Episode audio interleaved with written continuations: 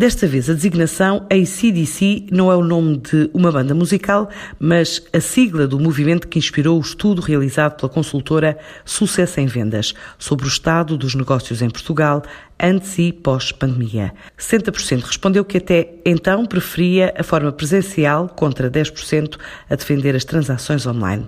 Mas se antes da Covid-19, entre os principais problemas apontados, a angariação de clientes liderou as preocupações, já a prospecção, a confiança, os receios com contactos presenciais aparecem entre os principais desafios para resolver nos próximos 90 dias.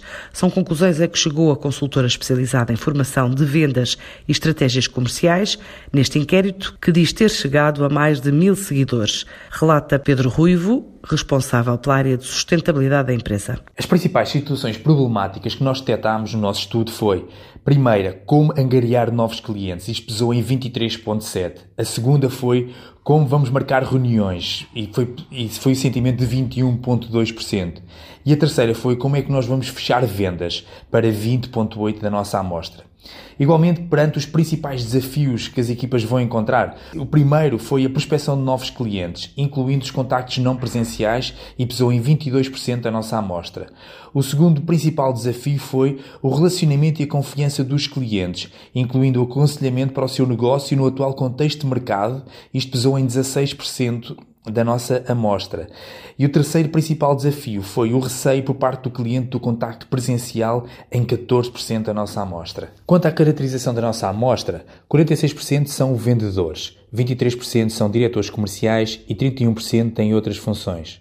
Relativamente ao tipo de negócio, 47% estão no business to business, 36% estão em ambos, no business to business e no business to consumer, e 17% estão no canal business to consumer.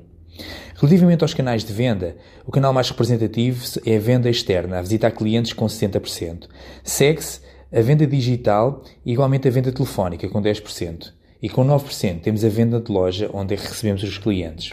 E claramente isto tem de ser um sistema misto, onde é que vamos ter de combinar o online com o presencial. Nós acreditamos que nenhum deles vai acabar quanto muito vão haver percentagens de utilização diferentes, não é? Se antigamente nós fazíamos muito no presencial, agora vamos ter de fazer em ambos os canais e dependendo do tipo de cliente, dependendo da tipologia de mercado, o, o vendedor, a equipa comercial vai ter, ter de skills para entender e para desempenhar ambos os trabalhos muito bem feitos, tanto no presencial como no online. Nós consideramos este estudo um importante instrumento de trabalho. Cabe às empresas, cabe aos responsáveis pela formação, dotar as equipas de todos os skills, para eles se sentirem-se mais confiantes e para abordarem estes novos desafios que estão aí com mais tranquilidade e com mais naturalidade. Com estes dados, a consultora garante que vai direcionar melhor a aposta que faz na oferta de formação.